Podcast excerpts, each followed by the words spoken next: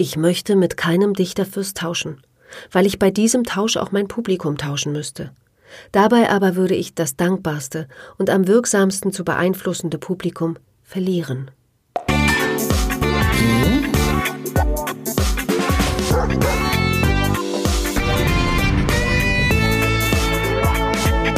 Die Kulturfritzen, der Kulturpodcast aus Berlin. Hallo und herzlich willkommen zu meinem wöchentlichen Berlin Kulturpodcast. Ich bin Marc Lepuna und heute möchte ich euch eine Frau vorstellen, die schon seit ich im Mai mit diesem Podcast angefangen habe, auf meiner Liste mit möglichen Themen steht. Dass es so lange gedauert hat, bis ich diese Episode nun realisieren konnte, hat mit der relativ schlechten Quellenlage zu tun. Wenngleich einige Aufsätze neueren Datums ihre Werke und Schriften reflektieren, eine Biografie über sie gibt es nicht. Und auch sonst geht das, was man über sie in Erfahrung bringen kann, über recht kurze, voneinander abgeschriebene Webbiografien nicht hinaus. Dass man kaum verwertbares Material findet, ist eigentlich erstaunlich, zählte sie in der DDR doch zu den wichtigsten Stimmen der Kinder- und Jugendliteratur. Und ihr Debütroman, der 1931 erstmals erschien und 1954 wieder aufgelegt wurde, war bis zum Mauerfall Pflichtlektüre im realsozialistischen Deutschunterricht. Das Buch, von dem hier die Rede ist, heißt Ede und Unku und das wird in naher Zukunft sicher in einer eigenen Podcast-Folge vorgestellt werden. Ich habe es als Kind wahnsinnig gerne gelesen und als Erwachsener auch, immer mal wieder, vor kurzem erst und ich bin immer wieder begeistert von der turbulenten Handlung und den spritzigen Dialogen, die selbst Erich Kästners Emil ein bisschen blass aussehen lassen. Doch um Ede und Unku soll es heute nur am Rande gehen. Im Mittelpunkt steht die Autorin des erfolgreichen Kinderbuchs. Sie heißt Grete Weißkopf, Bekannt wurde sie unter dem Namen Alex Wedding. Und so hieß auch die Schule, in die ich ging, bis das ostdeutsche Schulsystem 1991 abgewickelt wurde. Die siebte Polytechnische Oberschule Alex Wedding war ein typischer Plattenbau, wie er in der Hauptstadt der DDR in den 1960er Jahren vielerorts entstand. Eingeweiht wurde das Gebäude in der Friedrichshainer Singerstraße im September 1966, kein halbes Jahr nach dem Tod der Autorin, die gar nicht weit entfernt im Haus des Kindes am Strausberger Platz gewohnt hat. Für mich war Alex Wedding also von klein auf ein Begriff und ich freue mich, sie euch nun vorstellen zu können. Ganz wunderbar ist, dass ich sie sich zum Großteil in eigenen Worten vorstellen lassen kann, denn ich habe antiquarisch ein Buch ergattert, das anlässlich ihres 70. Geburtstags 1975 im Berliner Kinderbuchverlag erschienen ist. Es versammelt Erinnerungen, Aufsätze und Fragmente Alex Weddings und verdeutlicht ihre Funktion als Begründerin einer sozialistischen Kinder- und Jugendliteratur. Die Zitate Alex Weddings liest Jenny Kittmann, die mir für diesen Podcast schon oft Texte eingesprochen hat. An dieser Stelle ein herzlicher Dank für die schöne Zusammenarbeit.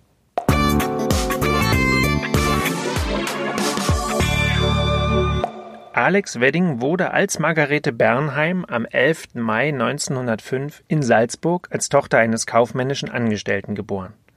Die Familie wohnte am Markatplatz 7, an dem Haus, in dem sie zur Welt kam, erinnert seit einigen Jahren eine Gedenktafel an die Schriftstellerin.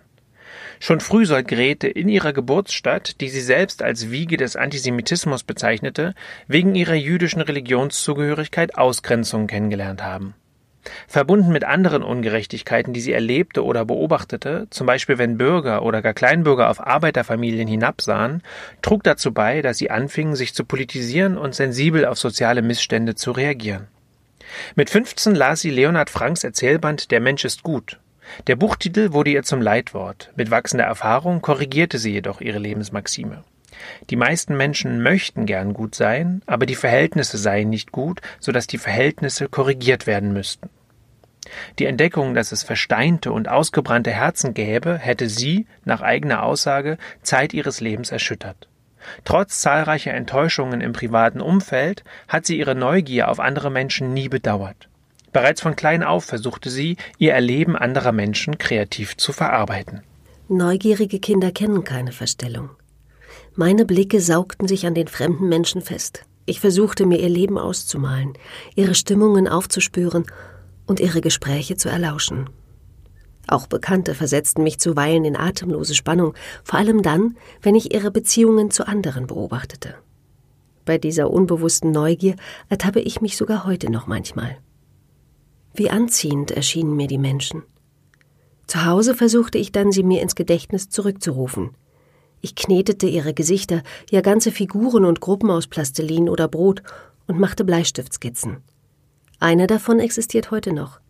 Vater, Mutter und Geschwister sitzen auf einer Gartenbank. Nur ihre Füße sind zu sehen, aber an den verbeulten Schuhen, die oft so charakteristisch sein können wie Gesichter, ist jedes Familienmitglied deutlich erkennbar. Das Zeichnen und Modellieren befriedigte mich nicht ganz. Ich wollte Menschen abbilden, wie sie leibten und lebten, so plastisch und bunt, so ernst, heiter oder grotesk, wie sie mir im wirklichen Leben begegneten. Sie sollten auch sprechen und handeln. Ich träumte von einer Sammlung lebender Menschen, wie andere Kinder Sammlungen toter Schmetterlinge zu besitzen wünschen. Am schwierigsten erschien mir, wenn ich an die Erfüllung meines Wunsches dachte, das Raumproblem. Wohin mit so vielen Menschen? Ich sann mir darum Puppenmenschen aus, so klein, wie man sie durch das umgekehrt vor die Augen gehaltene Opernglas sieht. Aber wieder machte ich mir Sorgen. Wohin mit ihnen, selbst wenn sie so klein wären? Es waren ja zu viele. Erst lange Zeit später kam ich dahinter, wo man so viele Menschen unterbringen konnte, wie man nur wollte. Auf dem Papier. Da war genug Platz für sie. Und nicht allein für sie, sondern auch für sämtliche dazugehörige Kulissen. Zimmer und Häuser, Straßen, Städte und Landschaften, ja sogar für fremde Erdteile, die ich damals erst auf der Landkarte kennenlernte. Mit 17 Jahren verließ Margarete Bernheim ihr Elternhaus und zog nach Innsbruck, wo sie in einem Warenhaus arbeitete und bei einer politisch aktiven Eisenbahnerfamilie unterkam.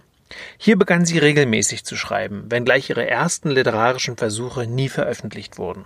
Während meiner Innsbrucker Zeit schrieb ich häufig, freilich für die Schublade, Tagebuchnotizen, kleine Beobachtungen, Bilder und Vergleiche und Aufzeichnungen aphoristischer Art. Diese literarischen Erstlinge unterschieden sich wahrscheinlich kaum von ähnlichen Versuchen, die junge Menschen von bestimmtem Alter an unternehmen. Aber vielleicht zeichnete mich doch eines aus. Die übergroße Wissbegier, die wohl Schriftstellerneugier war, und der vage Wunsch, einmal wirklich zu schreiben, nicht allein für mich, sondern für andere, um ihnen zu nützen. Aber ich fühlte, dass ich viel zu wenig Lebenserfahrung hatte und noch sehr viel lernen musste. 1925 folgte Grete Bernheim ihrer Schwester Gertrud nach Berlin, arbeitete zuerst als Buchhändlerin, später dann als Sekretärin in der Handelsvertretung der Sowjetunion. Sie trat der Kommunistischen Partei bei und veröffentlichte erste Texte als Journalistin.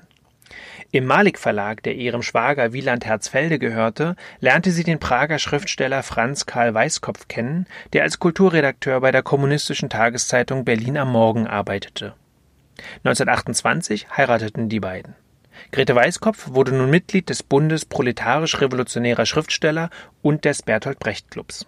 Die Entwicklung zum Schriftsteller und zum Sozialisten ist ein sehr komplizierter Prozess. Er setzt sich meist aus vielen kleinen und großen Erlebnissen, Erkenntnissen, Begegnungen, Fehlern und guten Taten zusammen, die, aufgezeichnet, ein dickes Buch füllen könnten.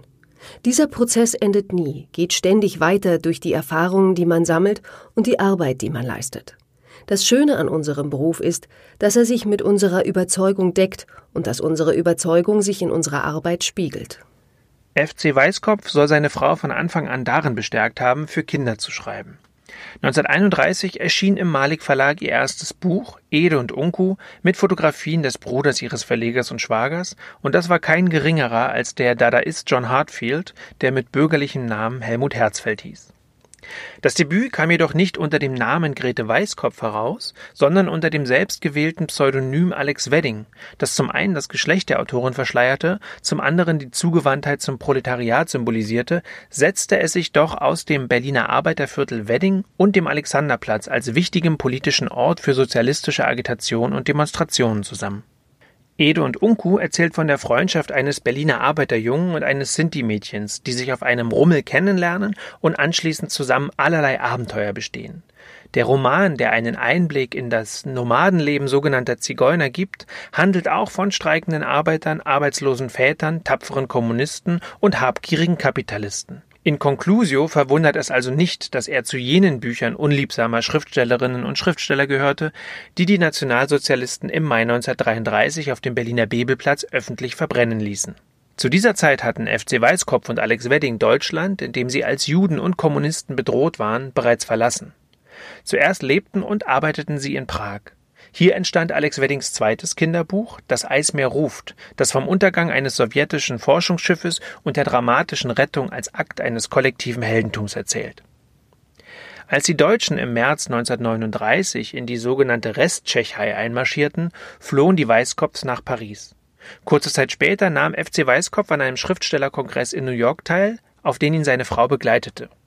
Die Nachricht vom Beginn des Zweiten Weltkriegs war der Grund, dass die beiden nicht mehr nach Europa zurückkehrten. Von Amerika aus unterstützte das Ehepaar jedoch viele zurückgebliebene Bekannte, unter ihnen die Schriftstellerin Anna Segers. Nach 1945 war FC Weißkopf im diplomatischen Dienst für die Tschechoslowakei tätig. In diesen Jahren entstanden die politisch und durchaus auch propagandistisch gefärbten historischen Jugendbücher Söldner ohne Sold, das vom Soldatenhandel in Zeiten des amerikanischen Unabhängigkeitskrieges erzählt, sowie Die Fahne des Pfeiferhänsleins, das sich an der Lebensgeschichte des Hirten Hans Böheim orientiert, der 1476 in Würzburg einen Bauernaufstand initiierte. Als einen der anziehendsten und liebenswertesten Charakterzüge am Menschen schätze ich die Kindlichkeit. Ich liebe sie bei Erwachsenen und ich liebe sie bei jenen, die sie im höchsten Maß besitzen, bei den Kindern. Deshalb wählte ich gerade sie zu meinen Lesern. Ich wollte ihren Gefühlen, ihren naiven und ernsten Erlebnissen, ihren Wünschen und Wunschträumen, denen sie selbst noch nicht Ausdruck verleihen können, Form geben. Ich wollte ihnen ein wahres Bild des Lebens vermitteln und sie lehren, für die beste Sache der Welt, für den Fortschritt Partei zu ergreifen. Meinen Entschluss für Kinder und Jugendliche, für unsere Zukunft zu schreiben, habe ich nie bereut. Alex Wedding begleitete ihren Mann auf seinen diplomatischen Entsendungen. So lebten sie ein Jahr in Stockholm und von 1950 bis 52 in Peking.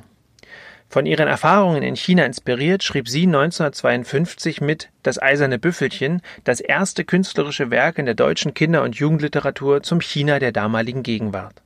Kurz darauf erschien eine Sammlung mit chinesischen Märchen. 1953 zog das Ehepaar endgültig nach Ostberlin an den Strausberger Platz in das neu errichtete Haus des Kindes, an dem heute eine Gedenktafel an seine einst berühmten Bewohner erinnert. Zwei Jahre später starb FC Weißkopf im Alter von nur 55 Jahren. Alex Wedding setzte sich in den ihr verbleibenden elf Jahren dafür ein, das Werk ihres Mannes nicht in Vergessenheit geraten zu lassen. 1966 starb sie am 15. März in Saalfeld an einem Gehirntumor. Begraben wurde sie neben FC Weißkopf auf dem Zentralfriedhof in Friedrichsfelde. Ihr Nachlass befindet sich, wie der ihres Mannes, in der Akademie der Künste. In den letzten Jahren ihres Lebens publizierte Alex Wedding noch einige weitere Kinderbücher und schrieb zwei Drehbücher, machte sich jedoch vor allem als literaturtheoretische Programmatikerin einen Namen. In zahlreichen Reden und Schriften manifestierte sie ihren Ruf als Wegbereiterin der sozialistischen Kinder- und Jugendliteratur. Mit der Erziehung des Gefühls muss schon beim kleinen Kind begonnen werden, mit der Erziehung seines Mitgefühls für die Umwelt, für Menschen und Tiere, mit der Entwicklung der Wahrheitsliebe und des Gerechtigkeitssinnes. Hier kann die Anregung durch das künstlerische Wort oft mehr helfen als ernüchterndes Unterrichten. Weckt und bildet man schon im kleinen Kind den Sinn für alles Schöne und Gute, fällt die Erziehung zum musischen Menschen nicht so schwer wie später. Gewöhnt man das Kind zum Beispiel schon früh ans Buch, wird es vermutlich ein ständiger Leser werden. Ein Kind, das wenig liest, wird viel schwerer, wenn überhaupt, eine Beziehung zur Welt der Gedanken bekommen. Die allgemeingültige These, dass Kinder, die früh ans Buch gewöhnt werden, ihr Leben lang Freude am Lesen haben, verknüpft Alex Wedding mit der Forderung, über die Literatur Einfluss auf die jungen Leserinnen und Leser zu nehmen. Der erwachsene Leser geht bekanntlich viel kritischer, viel voreingenommener an die Lektüre eines Buches heran als das Kind. Er sucht Ablenkung, Zerstreuung, auch Belehrung. Aber es ist bedeutend schwerer, einen erwachsenen, schon fertigen Menschen durch ein Buch entscheidend zu beeinflussen, umzuformen. Beim Kind ist das ganz anders. Man könnte es eigentlich den idealen Leser nennen. Es nimmt das, was im Buch steht, vollkommen ernst und bezieht es auf sich und seine Umgebung. Es denkt sich in die Rolle des Helden hinein, es möchte so ein Held werden. Es ist anzunehmen, dass die Lektüre in der Kindheit und in der Jugend in vielen Fällen entscheidend auf die Entwicklung des jungen Menschen und auf die Bildung einer Weltanschauung Einfluss nimmt.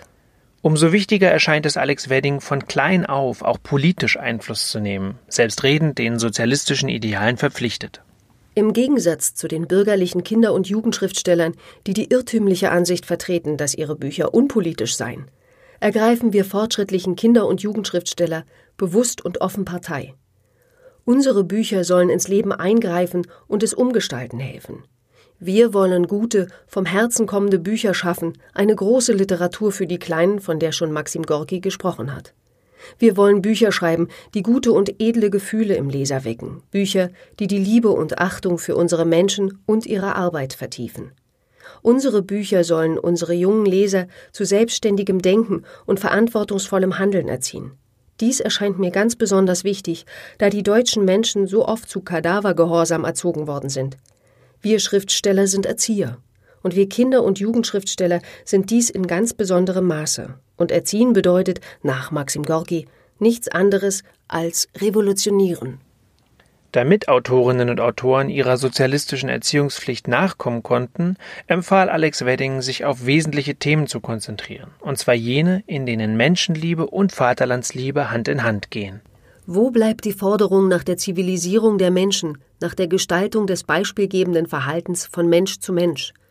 Wer die Menschen nicht liebt, kann auch sein Vaterland nicht lieben. In unseren Büchern sollte auch die Liebe zu den Eltern, zu den Geschwistern, zu Lehrern und Freunden dargestellt werden. Unsere Bücher sollten die jungen Leser zur Wahrheitsliebe, Gerechtigkeit, Freundlichkeit, zum persönlichen Mut, zur Bescheidenheit und zur Standhaftigkeit erziehen.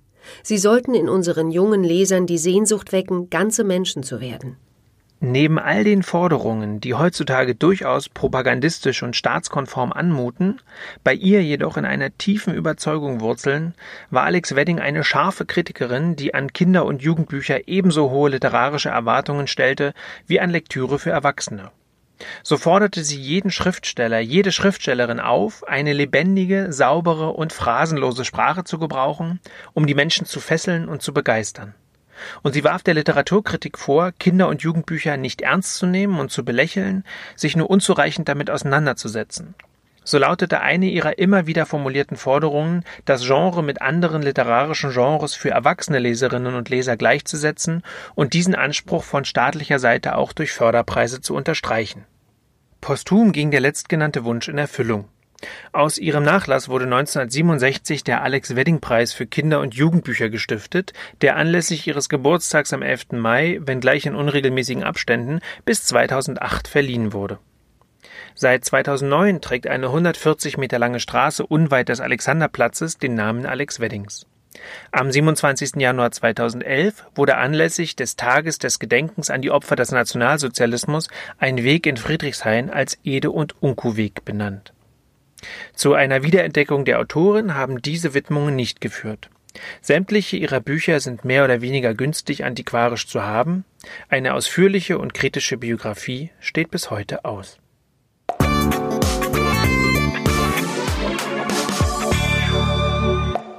Das war sie, die 33. Episode meines Berlin Kultur Podcasts. Über eine Frau, die mich von klein auf begleitet hat, ohne dass ich wirklich viel über sie wusste. Und ich bin froh, dass ich mich mit so viel Verspätung mal aufgerafft habe, diese Wissenslücken zumindest ein wenig zu schließen.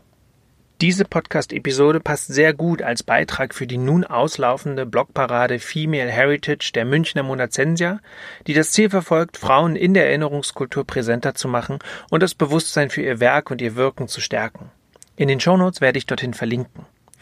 In den vergangenen Wochen sind mehr als 160 Beiträge eingereicht worden, die allesamt spannende Frauen vorstellen, die zu Unrecht vergessen oder aus der Kulturgeschichte herausgeschrieben worden sind. Ich freue mich besonders, dass auch andere Podcastmacherinnen sich daran beteiligt haben.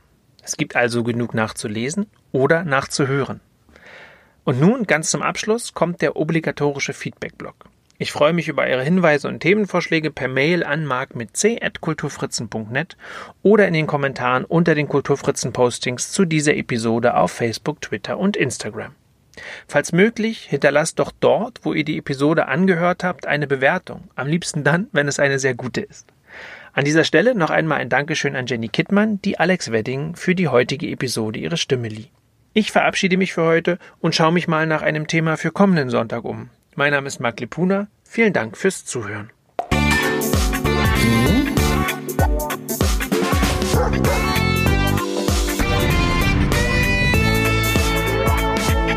Die Kulturfritzen, der Kulturpodcast aus Berlin.